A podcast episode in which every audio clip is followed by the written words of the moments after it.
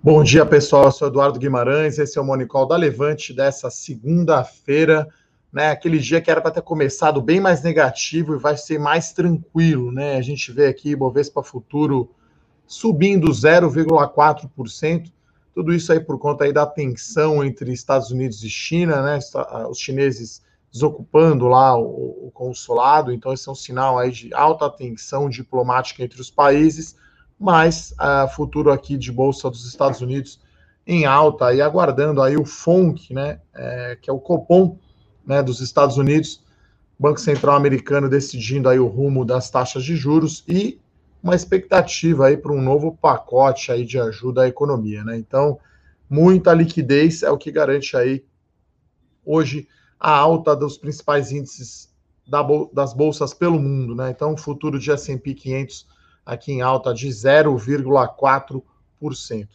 Então, esse é o Morning Call da Levante, que traz todas as notícias que você precisa saber para começar o dia muito bem informado. Se não está inscrito ainda no nosso canal do YouTube, vai lá, Levante Investimentos, faça sua inscrição, deixa a sua curtida e clica na notificação para saber quando entra ao vivo. Para quem não me conhece, eu sou Eduardo Guimarães, sou o sócio responsável da Levante pela área de análise de ações. E aqui a gente fala tudo sobre bolsa, macroeconomia, política e, claro, as empresas na Bolsa de Valores. Né? Então, acho que o grande destaque aí do dia foi o aumento aí da tensão né, no final de semana, né? Então, é, após fechar né, o consulado americano em Chengdu, o governo chinês acompanhou a saída forçada dos diplomatas e ocupou o prédio. Né? Então, isso é, um, é o auge aí de tensão em termos diplomáticos né, entre os dois países. Né? Então, é uma, uma nova Guerra Fria, e aí isso acaba sempre so, sobrando aí para o Brasil, né, que, que é um dos principais parceiros comerciais, né, tanto China quanto Estados Unidos, né, mais China, mas Estados Unidos também é bem importante para o Brasil. Uh, no lado positivo aqui no macro, a gente vê toda segunda-feira, né, acompanhamos aqui o boletim Focus do Banco Central, que compila aí as projeções de PIB, é, inflação e taxa Selic. Então a gente viu aqui uma queda, né, uma melhora, na verdade, na projeção de PIB, né? Semana passada era uma queda de 5,95%, agora 5,77%. Há duas semanas atrás era de quase 6,5%. Então, aos poucos, o mercado vai melhorando aí a projeção de queda né, no PIB para esse ano, uma queda menos intensa né, do que se esperava alguns economistas, alguns bancos até falando em 10% de queda, que na minha opinião é exagerado. Então, é, é o excesso de liquidez aí que causa, na minha opinião, essa alta forte aí dos índices, né? Então, a gente está vendo aqui na Europa, né, o índice alemão no 0 a 0 aqui caindo 0,10%, o índice de Londres, o FTSE, queda de 0,26%. E aqui Estados Unidos 0,38 de queda, então o Ibovespa futuro muito colado aí, né, no, no, no, índice futuro americano.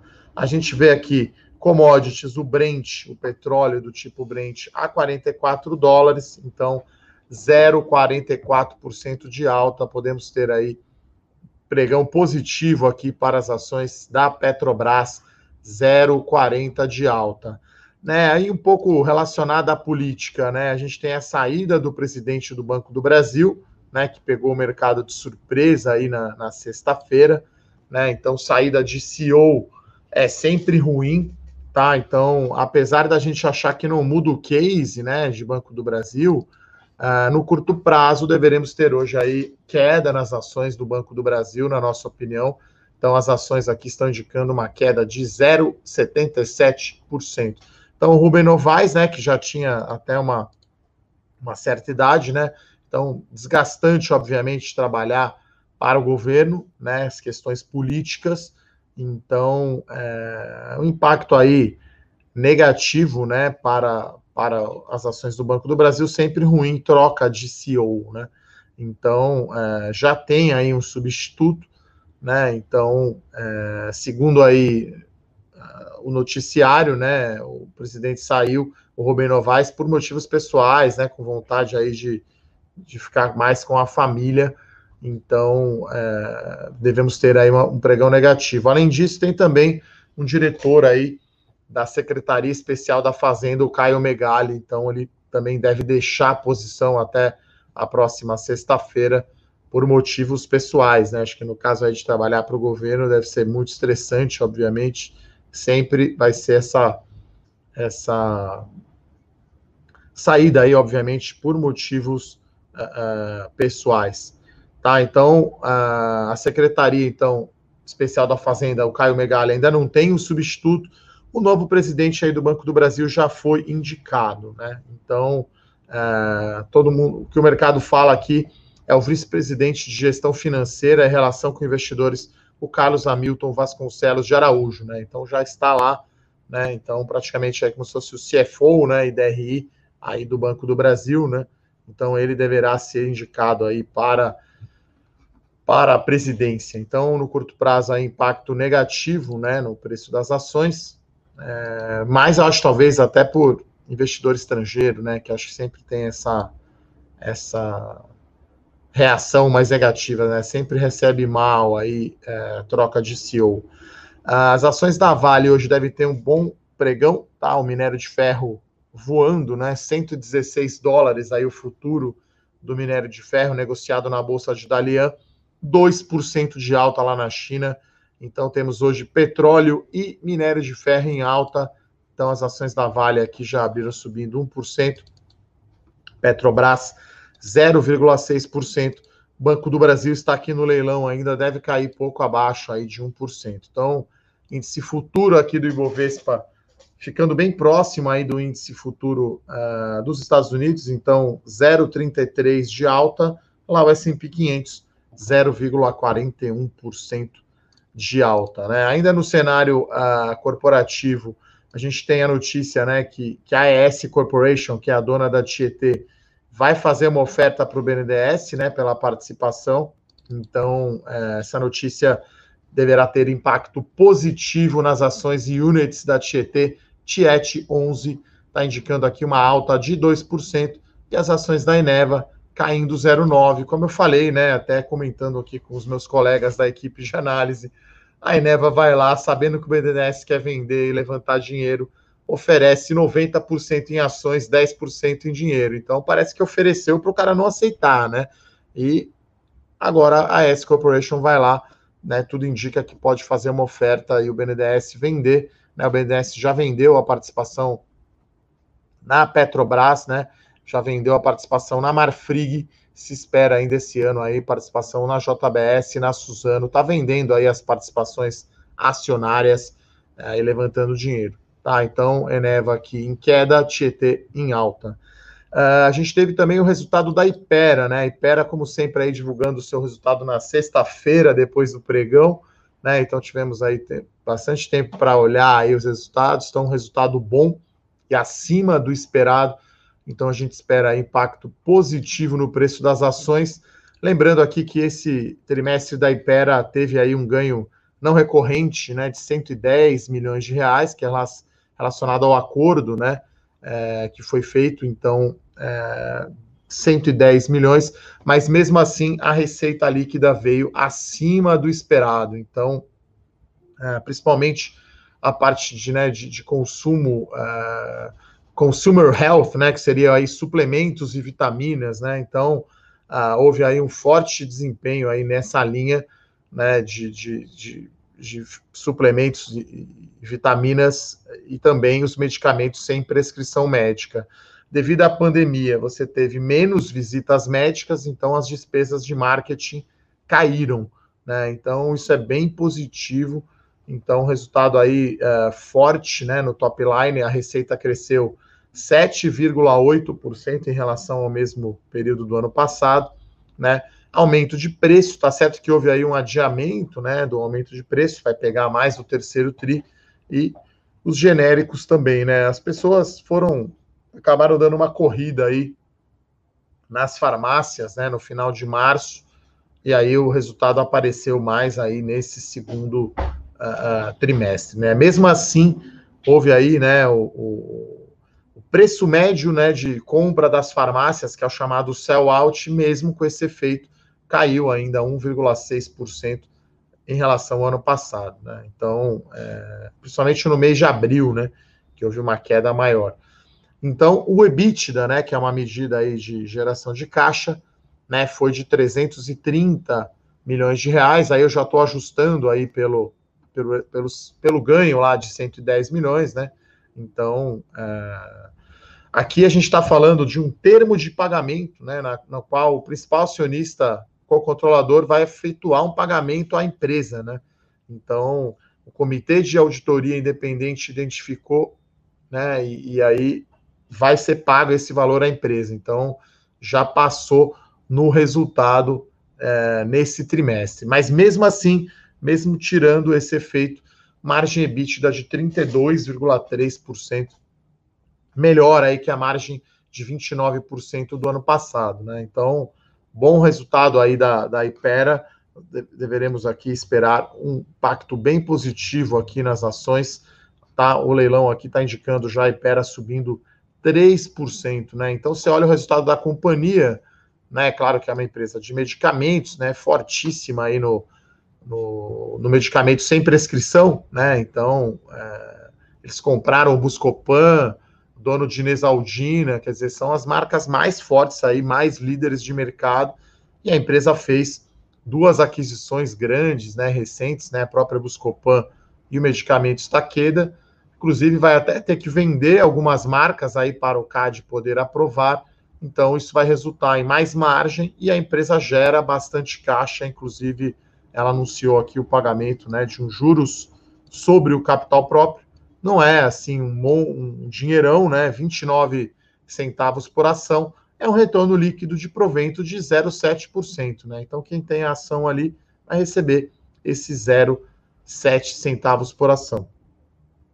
E a outra notícia é da Rumo, né? Então, a Rumo anunciou, né, que está preparando um possível aumento de capital, né, uma possível oferta de ações, tá? Então, é, na noite de domingo foi, né, foi, foi divulgado esse fato relevante. Ainda não temos o tamanho da oferta, vai depender muito das autorizações regulatórias, né? Lembrando que a Rumo, enfim, antecipou aí a renovação da malha paulista, né, ferrovia.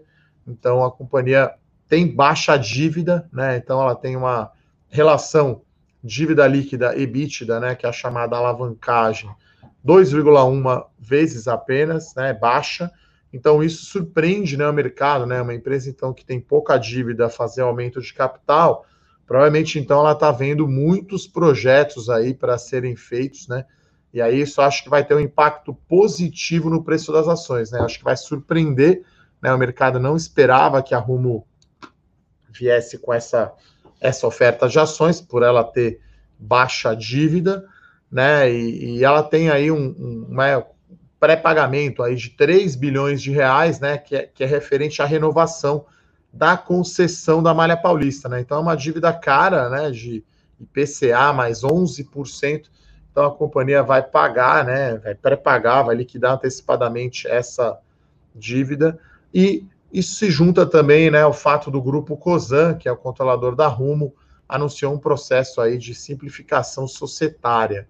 Né? Então vai abrir uma única holding com as suas controladas listadas em bolsas, em, em, bolsa. Né? Então a gente vai ter aí mais, uh, mais projetos aí para Rumo que ela vai usar, né? Claro, quando sair aí efetivamente a oferta, a gente vai saber direitinho aí o uso de recursos, né? Então, o Rumo hoje está em leilão aqui, mas a gente espera impacto positivo.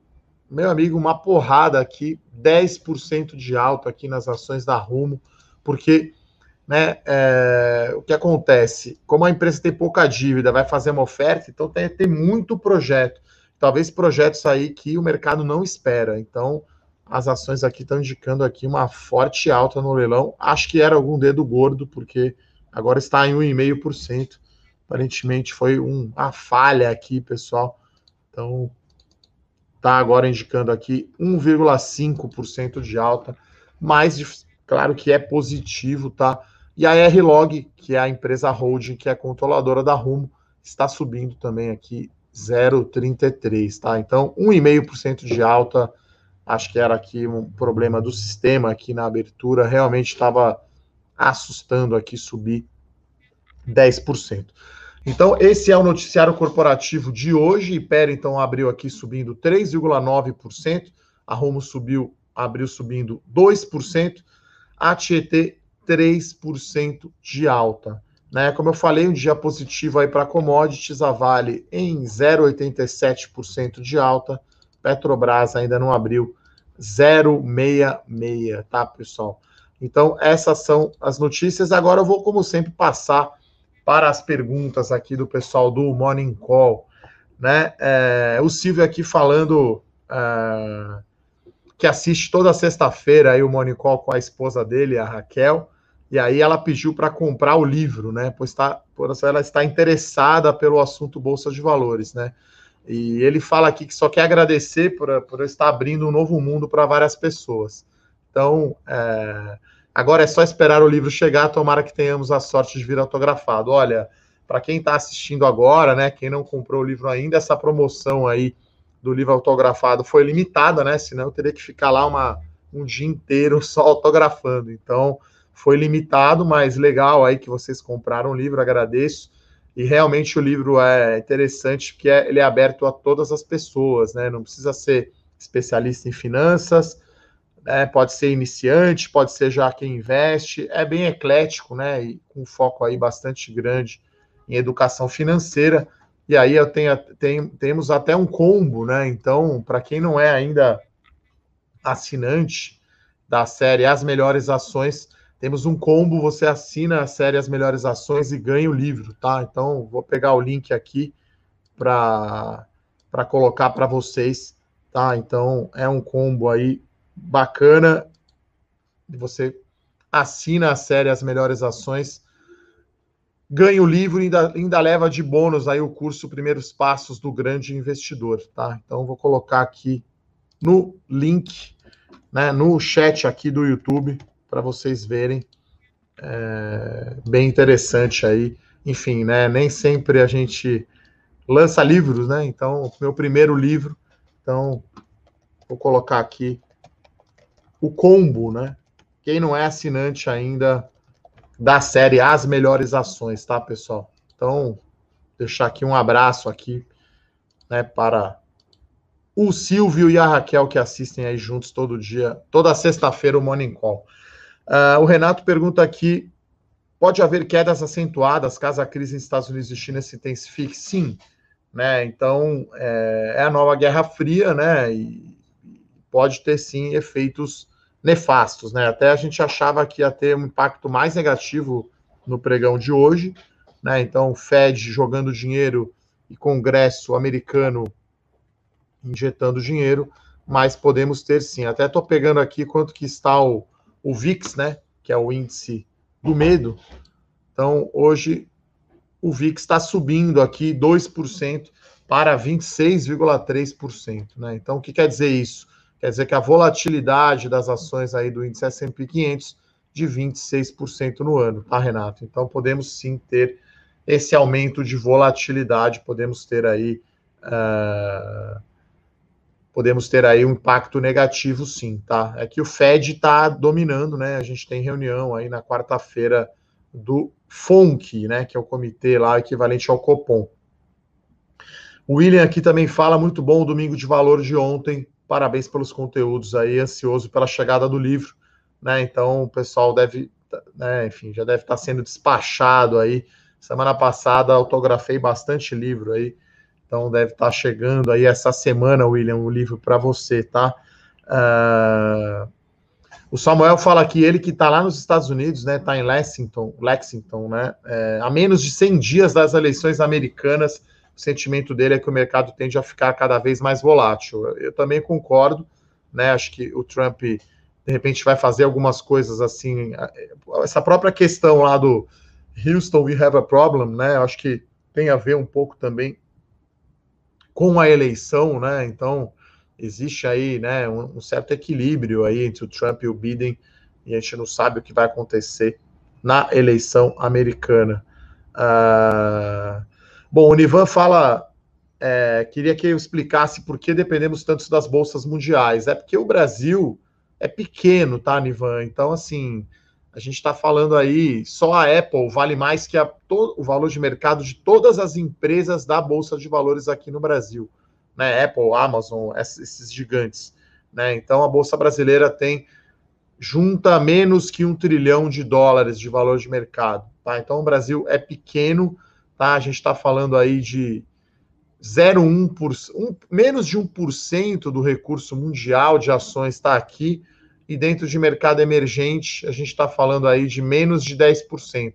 Né? Então, o Brasil, que já representou 15% né, do mercado emergente, hoje representa aí de 6% a 8%. Então, o Brasil é pequeno mesmo no mapa aí, quando a gente fala em bolsa de valores, tá, Nivan? Então, por isso que a gente depende tanto assim de bolsa mundial, e acho que outro motivo é dependemos muito da cotação das commodities, né? Então, petróleo, celulose, milho, soja, né, uh, minério de ferro. Então, né, a economia brasileira vai bem ou vai mal, dependendo aí dos preços, né, das commodities. Então, por isso que a gente depende mais aí. Uh, a gente só não depende mais, eu diria que o Brasil ainda é um país relativamente fechado, né? Então, importação e exportação com percentual do PIB no Brasil. É, o Brasil ainda tem uma economia bastante fechada, tá? Uh, o Renato pergunta aqui: estão falando muito de ouro e prata. Ainda acha que vale a pena comprar ouro na alta? Olha, ouro é mais ou menos seguro, tá? Então, assim, imagina que você tem um Golf aí, que deve ser um dos carros mais roubados do Brasil, que tem um seguro muito caro.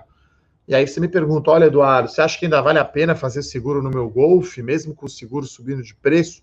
É mais ou menos dessa forma que eu encaro. Então a gente fala aqui de ouro, tem uma posição pequena da carteira, então no nosso produto lá, o portfólio Total Return, a gente tem 2% da posição lá em ouro, então uma posição pequena, acho que até 1%, né? Você pode checar para mim, Fernando, por favor? Claro.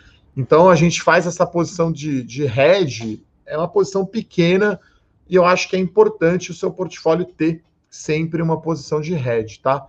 Uh, então, é, a gente recomenda isso não para ficar tradando, né? Pra, porque o ouro é o maior rendimento aí de, de aplicação financeira do ano, né? Eu até vou pegar o um número aqui.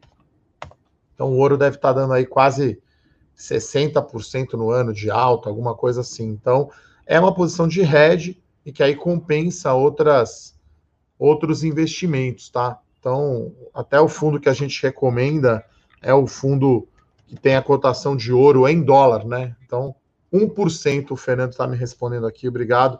Então, é, 1% só do nosso portfólio, então a gente recomenda em ouro, tá, pessoal? Então não é para ficar tradando, operando o papel, né? O, o fundo, tá? Então o ouro sobe 56% no ano, né? Quer dizer, é a maior rendimento aí de aplicação financeira disparado, né?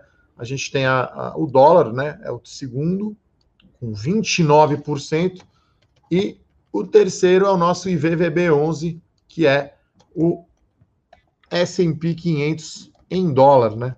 Então, estou pegando aqui ó, os top top 5 aqui rendimentos no ano, né? A bolsa ainda está negativa, tá? Então, o IVVB11 sobe 30%, porque ele acompanha o dólar, o S&P 500 em queda de 0,5%. E na liderança disparada ouro e dólar. Uh, então, a gente recomenda como hedge e não como trading, tá? Uh, o Felipe fala aqui que está terminando quase o livro, muito bom, queria ter achado um conteúdo daquele quando comecei a estudar no final do ano. Olha, eu quando comecei a escrever as colunas Domingos de Valor também, não imaginava que ia virar livro, né? E depois aí de quase 200 artigos, colunas eh, e textos que eu escrevi aqui na Levante, acabou virando um livro. Talvez tenhamos até outros, tá? Então, enfim, é, vale a pena você olhar aí o nosso site, né? Temos muito. Para quem não conhece também, né? A coluna Domingo de Valor. Então, você pode se cadastrar, receber gratuitamente os textos que deram origem aí ao livro Bolsa de Valores ao seu alcance. Uh, o Matheus fala que está claro que as probabilidades do Banco do Brasil, né, a probabilidade de ser privatizado é remota, mas pode haver uma privatização soft, com a venda da Previ da DTVM. Então, é, pode acontecer, tá? Então, até a, a, gente preparou aqui um relatório falando sobre isso, né? Sobre as privatizações.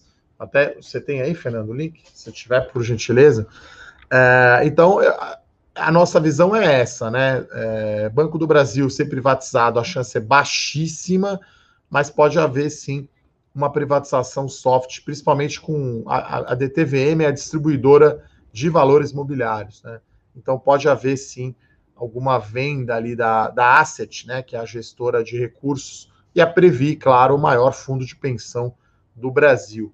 Tá? Então, acho que tem sim bancos interessados, não descartamos aí hipótese de ter um deal, tá, Matheus? Olha, a Alana pergunta aqui como os shoppings estão muito descontados, se eu acho que vale a pena pensando no lucro deles no médio prazo. Olha, a gente tem, tá?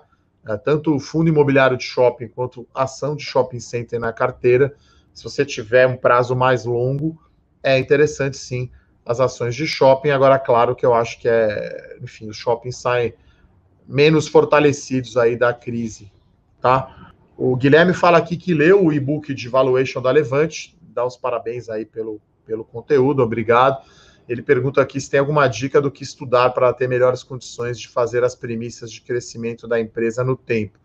Olha, tem o nosso curso de valuation, tá, Guilherme? Então, enfim, né, o e-book de valuation, claro, o material ali complementar, né, do curso. Esse book talvez você leu não é o completo, né? Então, lá no curso de valuation, que eu preparei esse curso, né, aqui na Levante, com a ajuda aqui do Rafael e do Felipe, meus sócios aqui na área de análise a gente preparou aí o curso mais completo aí de valuation no mercado, né? Então, com foco em Value Investing, você vai saber aí como fazer o valuation de uma empresa com um exemplo prático, né? Então, inclusive a última aula está gravada lá, foi uma aula presencial, aí então foi antes ainda da pandemia, né? Eu mostrando como, né, todos os conceitos aí teóricos eram utilizados na prática, né? DCF, fluxo de caixa, cálculo do custo médio ponderado de capital, então, é, é claro que o foco é mais na ferramenta do que nos drivers de receita, né? Isso é algo, enfim, que até a gente pode colocar aí no segundo curso, talvez, né? É algo que eu ensino aqui para os meus analistas, né? Como fazer o um modelo das empresas que a gente olha, né? Então, nesse modelo de da empresa, né? Que eu não vou falar aqui qual que é, quase falei, opa, é, tem lá um exemplo prático, inclusive, né, com separação de receita. Então, tem lá uma projeção, sim, de receita. Então, recomendo aí para você, Guilherme, o curso de valuation. O Bruno está sempre, Bruno, que é o nosso consultor de relacionamento, aí está sempre acompanhando. Pode te falar aí, podemos ver um desconto aí para o Guilherme, né, Bruno, por esse curso aí de valuation, tá? Bom, o Pablo aqui faz uma pergunta interessante. Não seria melhor a Rumo pegar recurso de terceiro, tendo em vista o custo mais barato, além dos benefícios fiscais? Sim, né? Isso, isso na teoria, né? Então você tem, claro que o custo de dívida é sempre mais barato, né? Você tem o, o benefício fiscal, né? Mas uh, eu acho que no caso aí de Rumo deve ter projetos muito grandes, né? Então acho que é muito importante pensar na estrutura de capital, e claro que a empresa está se aproveitando também do momento de alta, né, da, do preço das ações, né, então, é, né, com esse monte de IPO e follow-on aí aparecendo, quer dizer, todas as ofertas, né, acontecendo nesse momento, então, enfim, a gente não sabe ainda o tamanho, né, da oferta, qual vai ser a diluição, mas aí ela consegue ter poder de fogo, né, então, se você levanta aí, não sei, 2 bi no follow-on, você alavanca, você tem muita bala na agulha, né?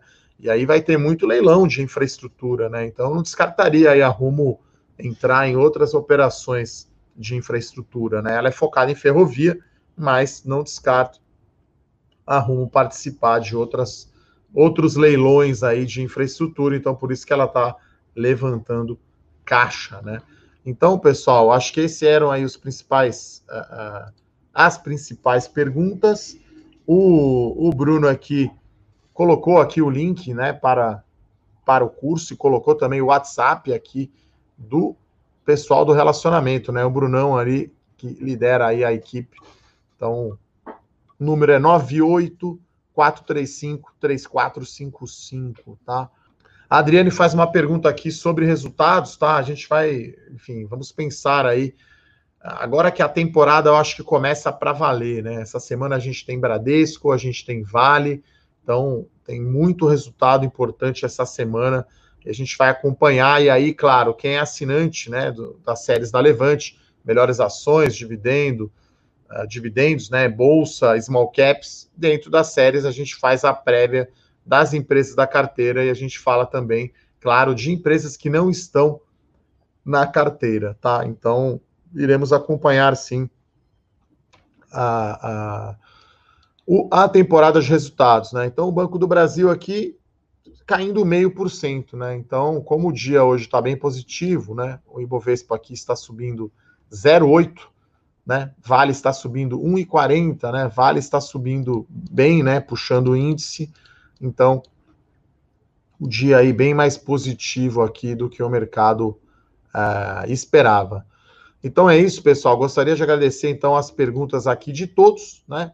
É, a equipe de relacionamento aqui da Levante fica à disposição aí para. Né, temos o combo Melhores Ações com o livro Bolsa de Valores ao seu alcance, livro desse aqui que vos fala, e temos também o curso aí de valuation, tá? Tem uma pergunta aqui, deixa eu ver. A Vivara a gente gosta, tá, Joaquim? A gente entrou aqui, recomendamos a entrada aí no IPO da Vivara, né? Quem é assinante aí da Levante pode ir lá acessar o relatório aqui da Vivara. Então é isso. Gostaria então de agradecer a todos, desejar uma excelente semana. Um abraço, até amanhã. Tchau, tchau. Para saber mais sobre a Levante, siga o nosso perfil no Instagram, levante.investimentos. Se inscreva no nosso canal do YouTube, Levante Investimentos. E para acompanhar as notícias do dia a dia e mais sobre a Levante, acesse nosso site levante.com.br.